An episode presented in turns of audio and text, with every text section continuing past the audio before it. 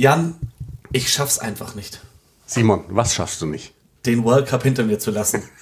Wir sitzen hier bei mir im Wohnzimmer, trinken aus Saint-Denis Rugby World Cup Finalbechern mhm. unser Wasser. Und ja, ich habe nichts im Kopf. Außer. Außer ähm, äh, Rugby World Cup. Nein, kommt auch selten vor, dass wir Wasser trinken. Ne? Liegt aber daran, dass wir heute tatsächlich Mittwoch ganz früh aufnehmen. 9.15 Uhr haben wir losgelegt. Ähm, ja, aber wir haben nichts im Kopf, außer Rugby und den Rugby World Cup und auch Rugby Deutschland übrigens. Folge 116.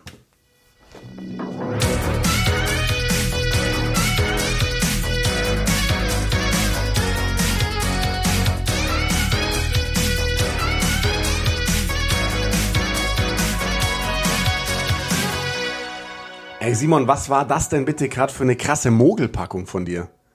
Erzählst du uns hier irgendwas, wir hätten nichts im Kopf außer Rugby World Cup, wobei das habe ich ja gesagt, ne?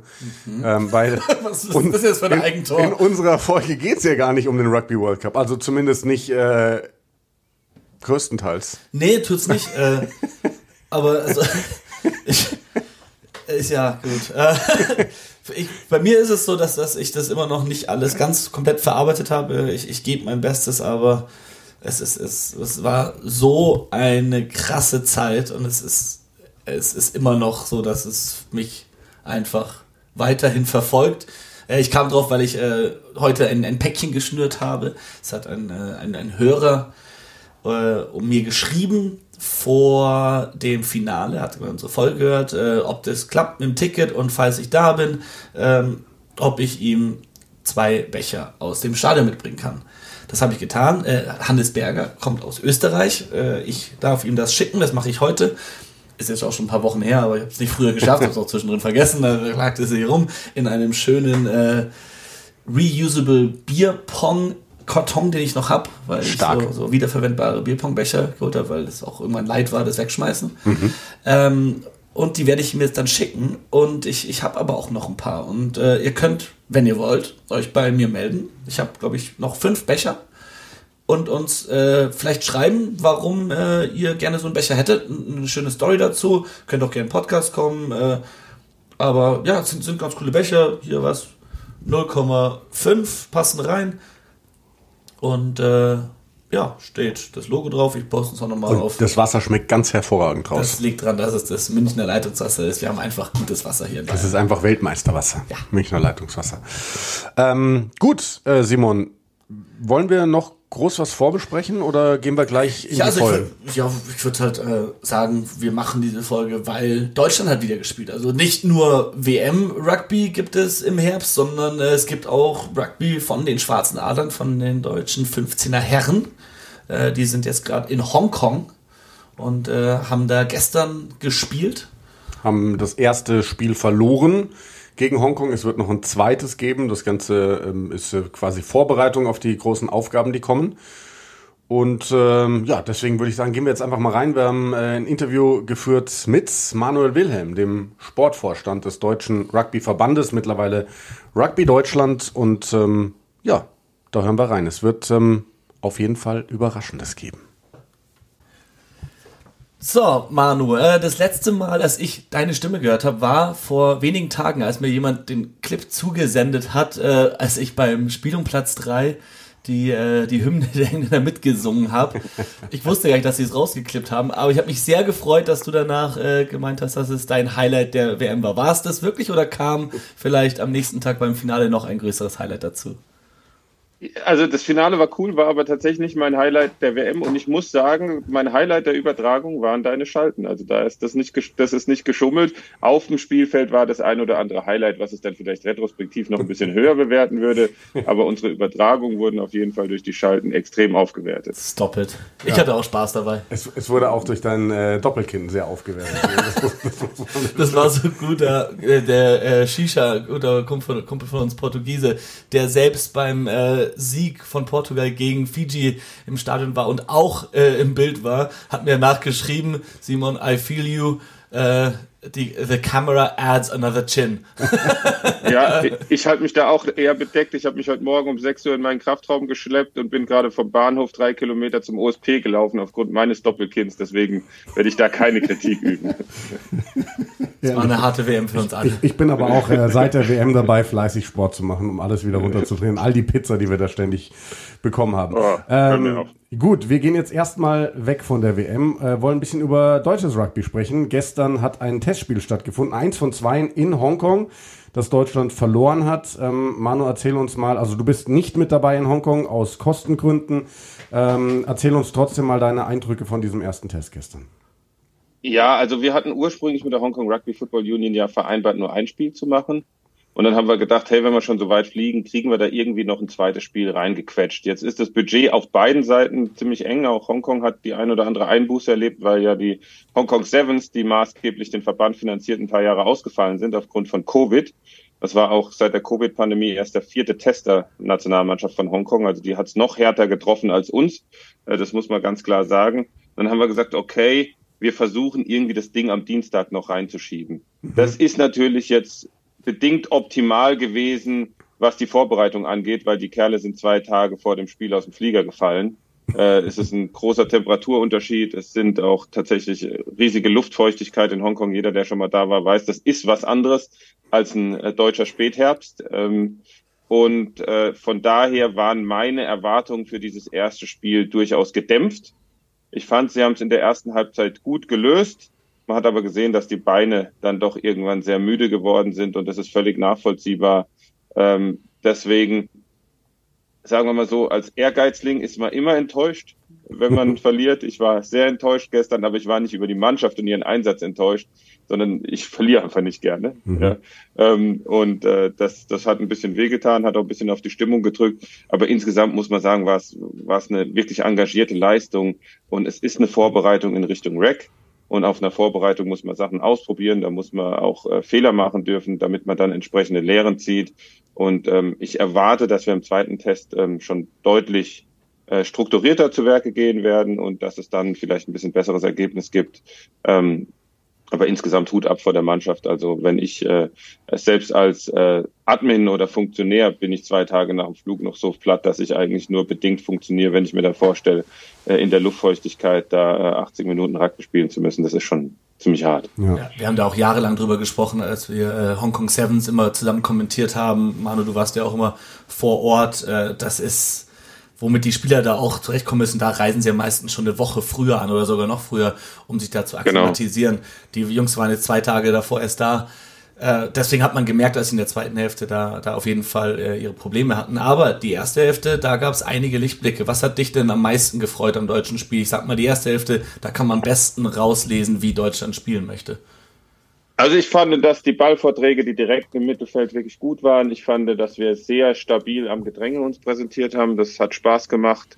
Ähm, wir haben mit, mit Rainer Parkinson jemand, der wirklich einen guten Fuß hat, ein, ein Spiel gut diktieren kann. Ich finde auch, dass Edo Stella da hinten auf der Schlussposition einen tollen Job gemacht hat. Sean Ingel in seinem Debüt möchte ich vielleicht rausheben auf der Flankerposition. Der hatte wirklich eine riesige Workrate. Dem hat man auch nicht angemerkt, dass er aus dem Flieger gepurzelt ist.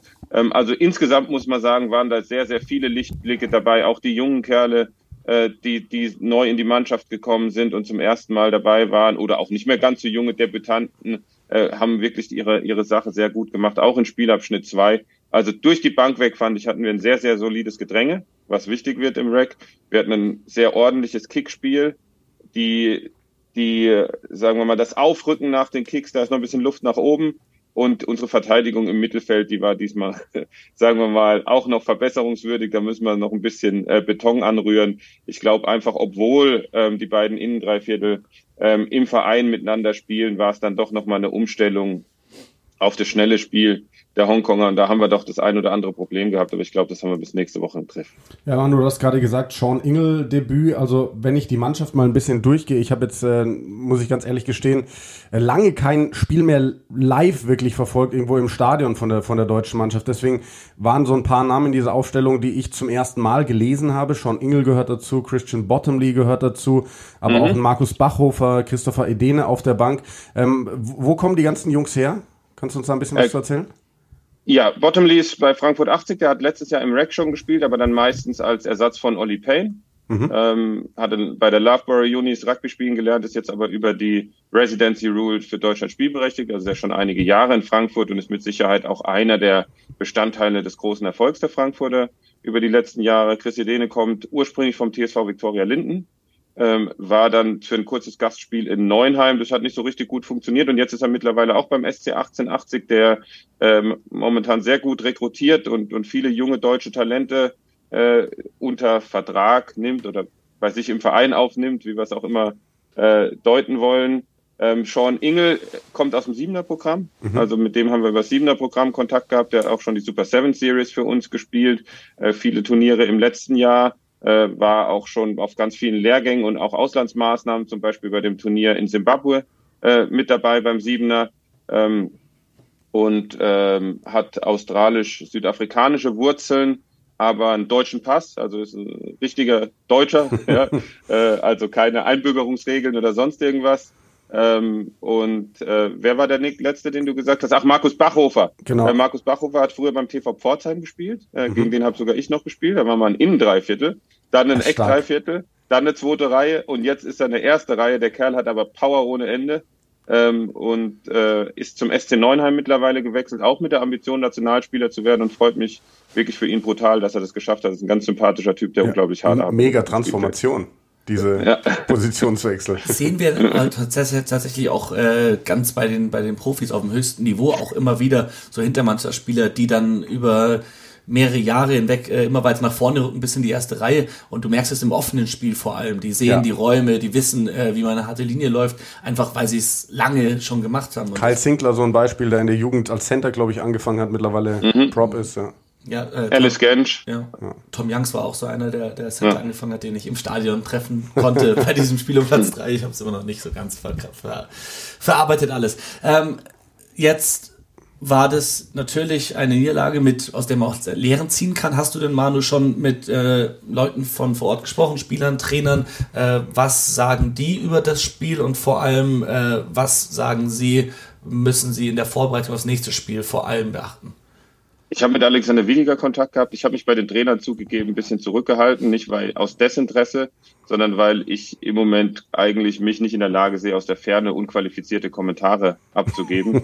ich glaube, das ist besser, wenn wir uns hinsetzen, wenn sie wiederkommen, weil es auch ein, zwei Sachen gab, da bin ich ehrlich, ehrlich über die ich mich geärgert habe. Da können die Trainer wenig für, ähm, gerade so im Hinblick mit Karten und wiederholten Karten und was auch ähnliche Spieler schon vor, im Vorfeld in anderen Spielen vielleicht in ähnlichen Situationen Karten bekommen haben. Das hat mich ein bisschen geärgert und da ist es dann wichtig, wenn man vielleicht zwei, drei Tage durchschnauft und sich dann gemeinsam hinsetzt und das dann wirklich analysiert, weil die Trainer sind vor Ort, die machen einen super Job, die arbeiten mit der Mannschaft und die brauchen jetzt nicht irgendwie äh, einen Sportdirektor, der einen Kamera-Livestream gesehen hat und der denn dann erklärt, wie Rugby funktioniert.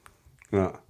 Ähm, diese Spiele gegen, gegen Hongkong sind, das hast du jetzt eben schon betont, wichtig, ähm, um jetzt einfach wieder reinzukommen, um sich vorzubereiten auf, auf diese großen Aus Aufgaben. Ähm, wird dann die Mannschaft so aussehen oder so ähnlich aussehen wie jetzt oder werden wir dann vielleicht auch eine sehr veränderte Mannschaft sehen, weil dann Frankreich-Legionäre und so weiter dazukommen können? Also der Kern der Mannschaft ist das, was wir jetzt sehen, vermute ich. Die Jungs müssen natürlich ihre Leistung bringen, um sich für Nominierung zu empfehlen. Es war ja jetzt schon äh, zu lesen, dass Eric Marx auf jeden Fall dabei sein wird im REC. Deswegen ist er jetzt auch nicht in Hongkong dabei. So viel mehr Frankreich-Legionäre, auf die wir im Moment zurückgreifen können, also die Bereitschaft haben zu spielen. Also wir haben viele gute Jungs da, die ich auch gerne dabei hätte. Aber so viele gibt's ja nicht mehr. Es ist Tim, mhm. Tim Menzel und Julius Nostadt, die die Mannschaft mit Sicherheit brutal verstärken würden. Da ist so mein Stand, dass es jetzt im Moment keinen so richtigen Kontakt zwischen dem Trainerstab und ihm gibt. Chris Hilsenbeck ist nicht mehr für Deutschland spielberechtigt. Der hat seine Spielberechtigung in Richtung USA transferiert.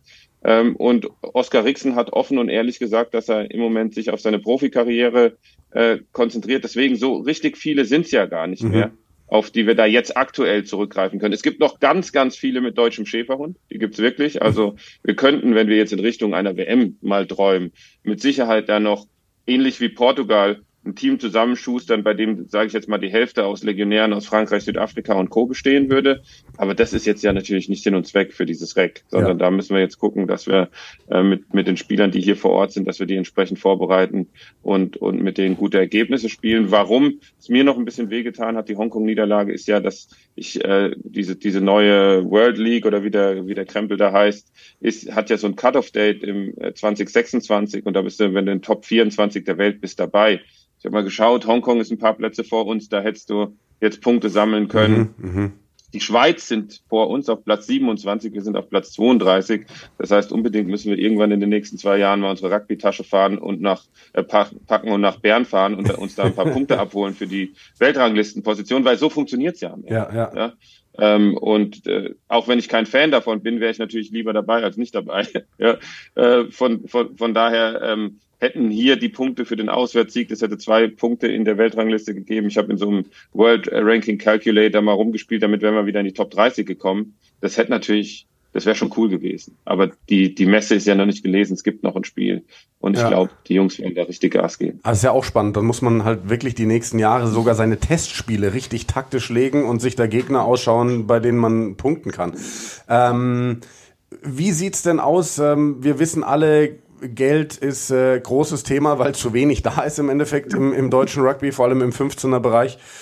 Ähm, hat sich durch die Weltmeisterschaft irgendwas getan? Wir hatten eine Aufmerksamkeit wie noch nie. Sind irgendwelche neuen Sponsoren an euch rangetreten oder ist es da weiter still an dieser Front?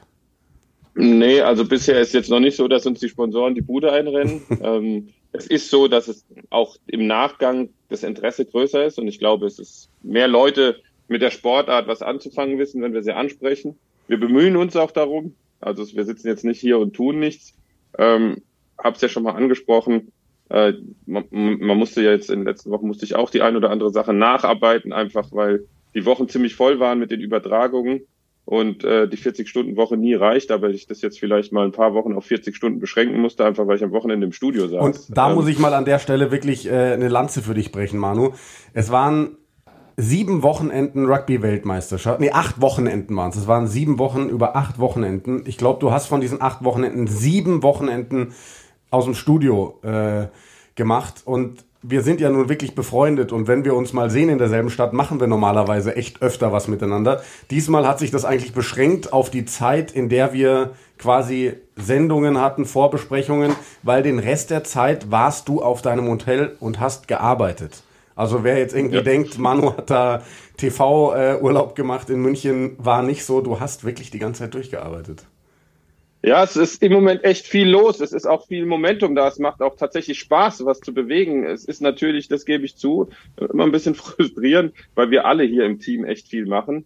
Äh, und, und dass wir noch nicht so richtig, dass, dass wir noch nicht so richtig geschafft haben, alle dafür zu begeistern, weil ich glaube, wenn wir gemeinsam arbeiten, gerade so Dinge wie jetzt mit Sponsoren und so und für die 15er Nationalmannschaft, also um zum, um zum Thema zurückzukommen, ich glaube, wir müssen gemeinsam Lösungen entwickeln und die müssen jetzt noch nicht gleich High Class sein, sondern da kann es auch mal die Lösung geben. Ich habe jetzt gerade dieses tolle U19-Spiel gegen, gegen Schweden gesehen. Es war wirklich cool, die Kids da zu sehen.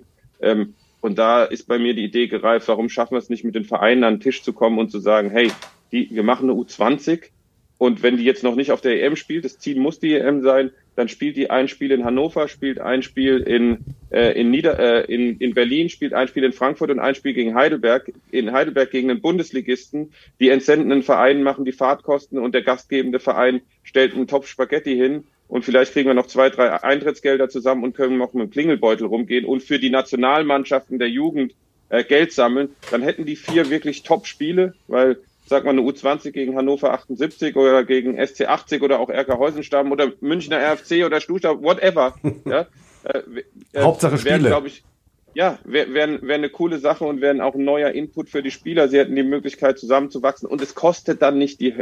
Und wir wären irgendwie alle beteiligt mhm. an dem Projekt 15er Rugby wieder nach vorne zu bringen. Und ich glaube, solche äh, pragmatischen Lösungen sind jetzt die Ansätze, die wir finden müssen, um das Fundament zu schaffen für ein zukünftiges Wachstum der 15er Nationalmannschaft. Weil wir brauchen die Spieler aus dem Land und dann brauchen wir natürlich auch die Spieler mit deutschem Schäferhund.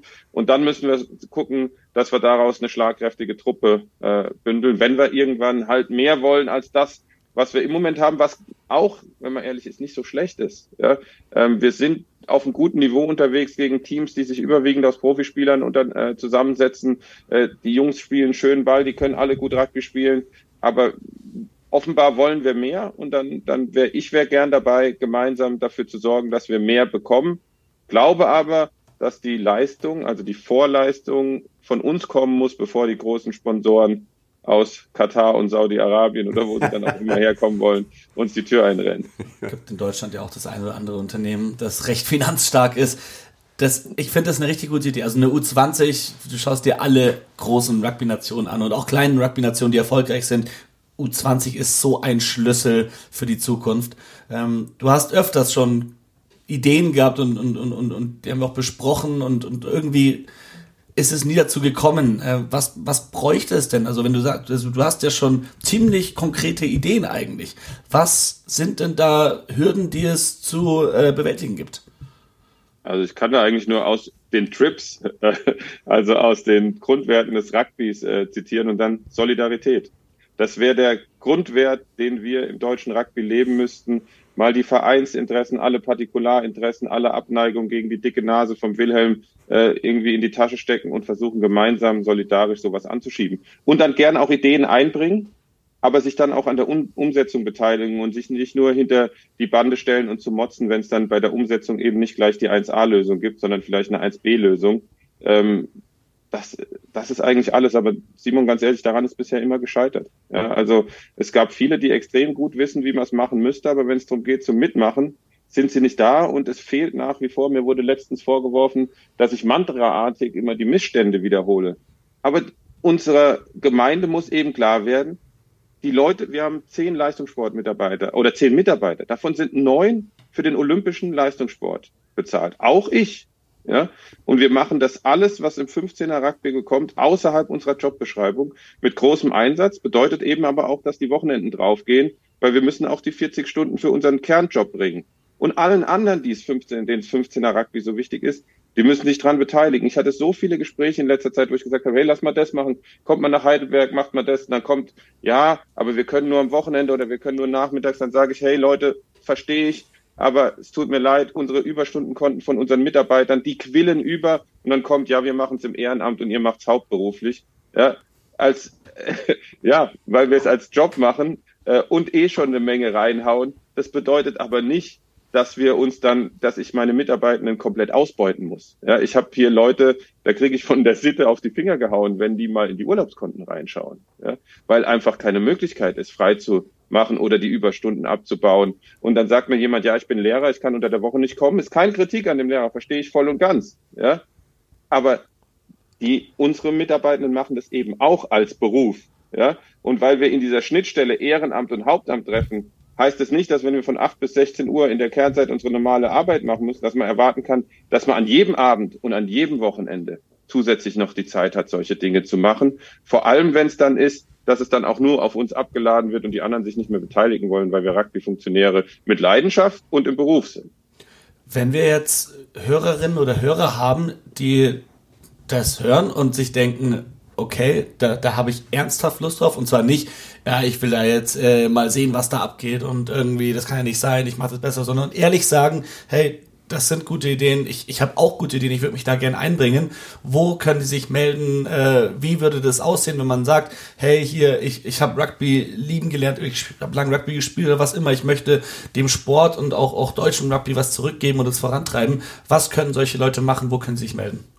Also am besten ist immer an unser Office eine Mail schreiben, office.rugbydeutschland.org, weil von dort wird es dann weiter verteilt. Wenn es ein Thema von der Jugend ist, geht es zu unserer Jugendreferentin. Wenn es ein Thema vom Talent- und Ausbildungszentrum ist, dann geht es zu den Leuten, die das Talent- und Ausbildungszentrum betreuen. und so weiter. Wenn es ein Thema von der Herrennationalmannschaft ist, dann verteilen wir es da weiter, wenn es die Frauen sind, etc. Also das ist eigentlich der One Point of Contact, von dem alles dann weiter verteilt wird an die entsprechenden Sektionen. Ja, jetzt haben wir viel über 15er Rugby gesprochen. Gib uns doch, du hast noch ein paar Minuten Zeit, Manu, noch mal einen kurzen Abriss ähm, übers Siebener Programm. Das äh, die letzten Jahre so ein bisschen von außen betrachtet könnte man vielleicht sagen, ins Stottern gekommen ist, ähm, weil es äh, einen Umbruch gegeben hat, weil diese, sage ich mal, großen Erfolge wie Europameistertitel ganz nah dran am World Series Aufstieg jetzt nicht mehr da waren. Wie sieht's momentan deiner Meinung nach äh, rund ums äh, Siebener Programm aus? Also wir sind noch mittendrin in dem Umbruch und die eine Sache, die wir uns definitiv oder auch ich als Führungsposition dort mir auf die Fahne schreiben muss, ist, dass wir den Umbruch nicht gut gemanagt haben. Jetzt war jetzt Corona war nicht geplant, das waren die zwei Jahre, in denen eigentlich die jungen Spieler die Spielpraxis bekommen sollten, um dann schon in Krakau fit zu sein. Die gab's nicht. Ja. Ähm, äh, ich hatte auch, sagen wir mal, einigen Trainern Anweisungen gegeben, wie die Mannschaft äh, aufzustellen ist in den zwei Jahren, in den wenigen Wettkämpfen. Das haben wir nicht gemacht. Äh, aber das muss ich mir auf die Fahne schreiben, weil ich habe es dann auch nicht so vehement eingefordert. Äh, ich habe die das, das, den Bedarf des Umbruchs erkannt, aber sagen wir mal so, ich habe es nicht konsequent genug mhm. umgesetzt. Ja. Ähm, Nichtsdestotrotz ist der Umbruch gerade im vollen Gang und es macht total Spaß zu sehen, wie die Trainer äh, mit den Teams arbeiten, welche, welche Energie die jungen Spieler haben, ähm, welche Lehren aus auch Niederlagen ge gezogen werden. Ähm, die Mannschaft ist jetzt gerade heute auf dem Weg nach Kenia zu dem Turnier am Wochenende. Ähm, auch immer noch ein bisschen experimentell, auch noch nicht immer alle dabei, äh, die wir vielleicht haben wollen. Aber da ähm, läuft meines Erachtens läuft die Vorbereitung sehr, sehr gut. Und der erste wirkliche, also wir haben uns so als Ziel gesetzt, zum ersten Mal richtig gut zu performen in Richtung Dubai in dem Turnier ähm, weil wir dann noch irgendwie vier, fünf Wochen hätten, um Schwachstellen auszubügeln in Richtung Dubai im Januar, wo mhm. ja dann das erste Challenger-Turnier äh, stattfinden wird. Das heißt übrigens nur noch World Rugby Sevens Challenger und nicht Challenger Series, muss ich mich auch noch dran gewöhnen. ähm, also da ist der erste Challenger und dann ist im März der nächste in Montevideo und dann haben wir ja ein Turnier in München. Ähm, das ist jetzt noch nicht ganz offiziell verkündet, deswegen schreiben wir es jetzt nur im Podcast raus und noch nicht auf der Webseite. Aber der letzte Challenger wird äh, in München stattfinden im Mai. Da kommen in den nächsten ein, zwei Wochen dann die entsprechenden Informationen. Es liegt nicht an uns, sondern es liegt noch an World Rugby, die dort noch die letzten Dinge zusammen äh, fusseln. Und dann kommt die Europameisterschaft wieder mit einem Turnier in Deutschland, nämlich in Hamburg. Ähm, also wir bemühen uns da auch, um Events nach Deutschland zu holen, genauso wie das Ding in Dessau, was äh, übrigens dort der WM-Effekt deutlich spürbar war beim, beim Kartenvorverkauf äh, für Dessau. Also das hat man gespürt. Ähm, so einen guten Vorverkauf hatten wir noch nie für ein Länderspiel. Jetzt kann ich überhaupt nicht einschätzen, wie die Tageskasse in Dessau Klar. läuft, weil es halt da kein irgendwie Rugby-Publikum gibt, das mir bekannt ist. Wir haben noch nicht mal einen Landesverband in Sachsen-Anhalt. Ähm, aber ähm, ja, also auch das ist natürlich äh, viel Arbeit macht total äh, Spaß und wird, glaube ich, helfen, das Profil unserer Sportler zu schärfen. Ja. Das sind ja richtig, richtig gute Neuigkeiten. Also, äh, Mega. Von äh, München Challenger in, Challenger in München, ja. aber auch also zwei große Siebener-Turniere mit Hamburg auch äh, in Deutschland zusätzlich äh, das, das, das Länderspiel, das äh, scheinbar ganz gut äh, losgeht. Richtig coole Sache. Nochmal kurz auf, auf den letzten Punkt äh, mit der Siebener Mannschaft. Ich weiß, äh, du musst gleich weiter. Wir haben, haben dich nur kurz geborgt, weil du busy bist. Ähm, dieser Umbruch, äh, wir haben das jetzt vor allem äh, beim, beim 15er Rugby auch gesehen bei der WM, wie wichtig alte Spieler, also alte Spieler, Anführungszeichen, erfahrene, erfahrene Spieler, Veteranen. erfahrene Spieler, Leistungsträger sind, die dann aber auch äh, ins Coaching involviert sind. Leute wie, wie Johnny Sexton, wo man hört, dass der auch ganz viel im Training macht. Gibt es da, also man, wir kennen ja alle die, die Jungs äh, aus dem Wolfpack, die wir alle über die letzten Jahre äh, lieben gelernt haben. Gibt es da ein paar, die sich da schon herauskristallisieren als so Spieler, so Mentoren, die dann auch bei der Mannschaft bleiben und den jungen äh, Spielern weiterhelfen? Ja, also klar, wir haben tatsächlich im Moment, das ist nicht eine Herausforderung, unsere erfahrenen Spieler sind gerade in dem Abschnitt ihres Lebens, wo sie quasi den Übergang vom Rugby als Profisport in Rugby als äh, Leistungssport begleitet von Karriere machen. Also Carlos, Soteras Merz, äh, Bastian van der Bosch etc. Und zeitgleich auch noch ihre Familiengründung mittendrin ist. Also ein, zwei Kinder äh, unterwegs. Da ist es natürlich schwer, zusätzlichen Einsatz zu bringen zu dem, hey, ich komme morgens zum Training, ich komme nachmittags zum Training, ich bin für die Turniere verantwortlich. Aber wenn die da sind, ist die Präsenz brutal von diesen Jungs. Also das äh, Carlos, Basti, äh, Tim Lichtenberg, selbstverständlich Sam Ranger, äh, John Daw, da sind ja noch wirklich ein paar Haudegen dabei mit einem Haufen Erfahrung und einer riesigen Qualität und die machen das bombastisch gut ähm, und haben mit Sicherheit, wenn sie später Bock haben, was im Rugby zu machen, eine gute Visitenkarte hinterlassen, äh, sind aber so clevere Kerlchen, dass sie vielleicht gar nicht im Rugby bleiben müssen, sondern eben einen richtigen Job machen und nicht wie ich. Sehr gut. Manu, äh, dank dir für deine Zeit, dank dir für die tollen Einblicke, vor allem die Nummer mit München. Freut uns natürlich ganz besonders, dass wir da im Mai äh, Rugby erleben dürfen, plus Hamburg, plus Dessau. Ähm, ja, das ist mega. Manu, dank dir ähm, und äh, viel Erfolg bei deinen weiteren Terminen heute. Ich danke euch. Ciao, ciao. Ciao, ciao. ciao. Wie geil ist das denn, Simon? Exklusiv quasi hier bei den Eierköpfen. Die Meinst Info. Er hat sich da verplappert? Nee, also sagen wir mal so, ich ähm, wusste. Kommt gleich die Nachricht, ich, bitte schneid es raus. Nee, glaube ich nicht. Also ich, ich wusste davon tatsächlich schon, dass es wahrscheinlich äh, passieren wird seit der Weltmeisterschaft, weil ähm, auch da Manu Termine hatte. Ähm, hier in München auch, glaube ich, nach der WM noch mal ein paar Mal da war, ähm, wo, es darum, wo es darum ging, das alles zu organisieren. Ähm, und ähm, genau, wenn er das jetzt hier bei uns raushaut, dann wird das quasi in trockenen Tüchern sein. Dann wird yes. eben nur noch auf ein, zwei Dinge gewartet werden müssen, bis man das offiziell macht. Und das natürlich schon fett. Also, ne, weißt du, Oktoberfest Sevens geil. Richtig geil Aber gewesen. Nein, nein, nee. nein, nein, im, im Mai. Aber Oktoberfest Sevens, sage ich, waren richtig geil. Aber es war im Endeffekt ein Turnier, da ging es um nichts. Und jetzt kriegst du ein Challenger-Turnier hier in München. Weißt du, das ist ein Turnier, da geht's in jedem Spiel für jede Nation, die dabei ist, um alles. Das ist halt nochmal Next Level. Ja. Das ist überragend. Also das ist, das ist mega. Also ich glaube auch, also ich glaube wirklich, und also das ist meine Meinung, ich sehe absolut das Siebener als einen großen Schlüssel zu Rugby Union Erfolg in Deutschland, weil es einfach noch ein bisschen leichter zu verstehen ist. Weil wir da viel kurz, besser sind. Kurzweilig, genau, Deutschland ist besser darin. Ähm, ich, das, das zieht Leute an, das ist eine olympische Sportart. Ich kann mir vorstellen, dass das äh, im nächsten Jahr, auch weil dann die Olympischen Spiele wieder stattfinden, mit siebener Rugby dabei, dass das nochmal echt eine, eine, eine Möglichkeit ist, da Rugby in Deutschland weiter auf der Landkarte äh, beizubehalten, weil es ist jetzt ist durch diese WM. Also sowas habe ich noch nie erlebt in Deutschland.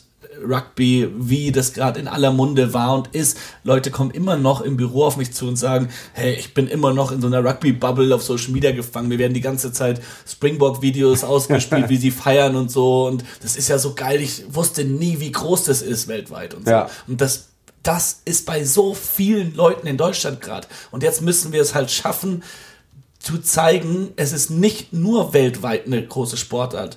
Es kann sie auch in Deutschland sein. Und vor allem, es gibt in Deutschland Rugby. Gab ganz oft ja. die Frage auch während der WM auf Social Media, gibt es in Deutschland überhaupt Rugby? So, ja, gibt es. Und es ist fucking geil je, egal gegen welchen Club ich schon gespielt habe in Deutschland, ich habe schon echt gegen einige Mannschaften gespielt. Es sind überall geile, coole Leute, mit denen und, man sich einfach auch unterhalten möchte. Egal auf welchem Level, ne? Ja. Also wenn ihr irgendwo in der Nähe einen Verein habt, der nur in der Verbandsliga spielt, völlig egal. Geht dahin, schaut euch das an.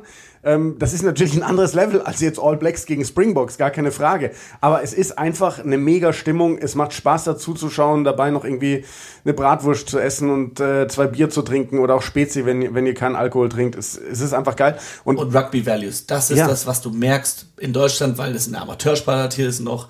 Die Leute, die machen das aus der Liebe, das ja. ist zum Sport. Und äh, das, was Rugby ausmacht, das erlebt man hier auf den Plätzen. Und Simon, ich hatte ja auch erzählt, ne, während der WM von diesen ganzen Begegnungen, Menschen, die mich angesprochen haben auf die Sendungen, unter anderem in dem Bioladen bei mir ums Eck, wo ich einkaufen gegangen bin, das Mädel an der Käse-Brottheke, das irgendwann meinte, hey, ihr macht so einen coolen Job. Mich so, boah, krass, du schaust. Ja, hier, der andere Kollege, mit dem ich mich eh immer unterhalte, ähm, der, der hat gesagt, ich, ich, soll, ich soll mal da dabei bleiben, weil ich fand die ersten drei Spiele nicht so geil und dann bin ich aber dabei geblieben und jetzt kann ich es gar nicht mehr erwarten, bis die Halbfinals sind. Also es war die Woche zwischen Viertel und Halbfinale und jetzt war ich letztens einkaufen, da stand sie wieder da an der Theke und habe ich gemeint, und, ähm, schaffst du es ohne Rugby? Und sie so, nee, ey, könnt ihr bitte mehr zeigen? Das ist wirklich ganz, ganz schwierig gerade. Ähm, und also so eine Reaktion, weißt du, das ist ja dann schon bei vielen Leuten so, dass sie sagen, ja, das war jetzt eine Weltmeisterschaft, das war ganz nett, ähm, aber jetzt brauche ich auch kein Rugby. Nein, du, du merkst wirklich, die Leute würden so gerne weiterhin Rugby sehen in Deutschland. Wir arbeiten weiter drin, das sei an dieser Stelle auch nochmal gesagt. Äh, wir sind in regem Austausch nicht nur mit Pro7 Max, sondern auch mit anderen Sendern und beraten da, was es an interessanten Rechten gibt, auch an der Stelle, weil es immer noch nicht alle mitbekommen haben. More Than Sports TV ist so ein relativ junger Sender, der noch ziemlich in der Nische hängt, den fast niemand kennt. Habe ich auch, ich habe gestern für die Eishockey kommentiert, Champions Hockey League und habe heute in den sozialen Medien, ähm, weil das war ein echt schwaches Spiel der Adler Mannheim, wo Tim Lichtenberg übrigens großer Fan ist, den habe ich ja mal in der Eishalle getroffen, einfach mal ein bisschen die Reaktion der Fans angeschaut, gar nicht was die Übertragung angeht, sondern was die Leistung angeht und habe da so viel gesehen, dass Leute sich be beschwert haben, ja, jetzt musste ich für den Stream zahlen, weil das noch bei Sport Deutschland oder sowas läuft und da musst du zahlen. Und dann viele geschrieben haben, ja, nee, das lief auch kostenlos bei Modern Sports TV. Hä, was ist das und wie, wie kriege ich das? Also es ist ein Sender, den kennen einfach noch nicht viele Leute. Ihr könnt, ihr habt ihn, wenn ihr zum Beispiel Magenta TV habt, ihr habt ihn auf der Box. Da gibt's noch andere Anbieter, aber ihr könnt es auch App, einfach, genau, Browser. genau, im ladet euch die App runter, kostenlos. More Than Sports TV, da gibt es einen Livestream. Geht auf, auf die Homepage More Than Sports TV wahrscheinlich ja, dann einfach .tv, TV. Ähm, oder googelt das, es ist es ja 2023. So ähm, und ihr könnt dort gerade ganz viel Premiership Rugby schauen. Ähm, Champions Cup läuft da. Im Februar und im März wieder die Six Nations. Wir sind natürlich in der Hoffnung, dass da vielleicht doch noch ein größerer Sender aufspringt. Vielleicht mit einer Kooperation mit Modern Sports TV. Ähm, wie, wie auch immer, aber die Six Nations werden zu sehen sein in Deutschland und das free und tragt das auch gerne raus an die Leute. Wir werden das auch wieder kommentieren. Vor allem nachdem die letzten beiden Six Nations waren die besten aller Zeiten gefühlt. Ja. Also muss man wirklich sagen, das war so bitter, dass wir da auf Pro7 Max 2020 die Corona schlechtesten Six Nations genau, aller Zeiten. Die Corona Six Nations, die auch noch vom Niveau her so furchtbar waren. Also ja. da will ich gar nicht dran denken. Ja. Aber das, das war einfach super unglücklich und so läuft's halt manchmal, aber umso mehr freuen wir uns, dass das Rugby-Niveau gerade richtig gut ist, dass wir jetzt Rückenwind haben durch die WM und hoffentlich geht da jetzt dann bald auch mal wieder mehr. Ja. So, ähm, Simon, wir was wollen wir noch besprechen? Wollen wir noch irgendwas besprechen oder also wir haben heute so viele geile Informationen bekommen. Also ich, ich, ja, ich, ich finde, dass ich darüber können wir noch mal reden. Also der Manu, der gibt uns immer ganz viel. Er, er redet auch ganz gern. Also das äh, finde ich immer schön, wenn wir Leute Absolut. haben, die dann ausführliche Antworten geben und da schnappt man sehr vieles auf. Ja, also was ich auch erfrischend finde, ist, wie selbstkritisch er ist. Ich meine, er steht sehr viel in der Kritik von außen, das kriegen wir immer wieder mit aber heute auch ganz klar angesprochen, dass er nicht zufrieden damit ist, wie er den Umbruch gemanagt hat beim Siebener und so weiter und so fort. Ähm, ja. ja, also ich, vielleicht ist er dazu selbstkritisch, würde ich sagen. Also das, äh, der, du hast einen Coach, der jeden Tag mit der Mannschaft zusammenarbeitet, äh, und, und wenn er Empfehlungen ausspricht und er sagt ja selber, wenn er nicht bei der Mannschaft dabei ist, dann tut er sich schwer, wie jetzt auch äh, mit den Schwarzen Adlern, mit der 15er Mannschaft in, in Hongkong, dann den Trainern zu sagen, was sie zu tun haben, wenn er selbst nicht dabei ist. Das war im Siebener ja auch so, dass er äh, in den letzten Jahren oft nicht mitfahren konnte, weil, weil, weil Geld gespart werden musste. Und wenn er sich dann da nicht einbringen mischen will, was ich absolut richtig finde, dann, dann finde ich, hört auch irgendwo die Verantwortung auf äh, wenn du Empfehlungen aussprichst und diese nicht eingehalten werden. Und dann gibt's die Konsequenzen und die gab's ja auch, dass äh, wir äh, ja, hohe Fluktuation auch hatten jetzt in den letzten Jahren, was die Siebener Coaches anging äh, und die vielleicht auch teilweise ihre eigene äh, eigenen äh, eigene Agenda hatten äh, mit mit der Mannschaft, wollten vielleicht nur ein Turnier gewinnen unbedingt, haben deswegen noch mal das letzte aus den Spielern rausholen wollen und nicht unbedingt für die Zukunft planen, weil sie eh wussten, dass sie danach weiterziehen. Ja. Ähm, und deswegen, also, ja, also, er, er, sieht, er sieht, er sieht, er sucht da bei sich selbst auch die Fehler und ich glaube, das ist auch immer äh, ganz gesund, wenn man da reflektiert, aber ich sehe das, äh, ich persönlich nicht so kritisch wie er äh, bezüglich seiner Verantwortung da. Ja. Gut, ähm, dann die, die, die WM-Nachbetrachtung, die heben wir uns auf für eine extra Folge. Ja, also, ja. also ich würde, also ich habe die WM noch nicht ganz so, ganz, ganz, ganz so hinter mir gelassen. Äh, ich, ich würde gern, und das hatten wir auch gesagt, also als wir über die Viertelfinals gesprochen haben, dass es eigentlich so viel gibt, noch auch von der letzten Runde Gruppenspiele und dann generell die ganzen Teams, die dann ausgeschieden waren. Italien, Schottland, Australien, aber auch Portugal, Georgien, Chile, Uruguay und, und, und. Samoa, Tonga, also ja, also wirklich alle. Und, und, und ich finde, das, das ist nur fair, wenn wir das besprechen. Und äh, also ich, ich wir, können, wir, wir unterhalten uns ja immer und schreiben und so, was, was, was wir noch machen können für Folgen. Wir können es ja mal hier kurz besprechen. Also ich sehe zwei Folgen genau, die wir in nächster Zeit machen können und sollten.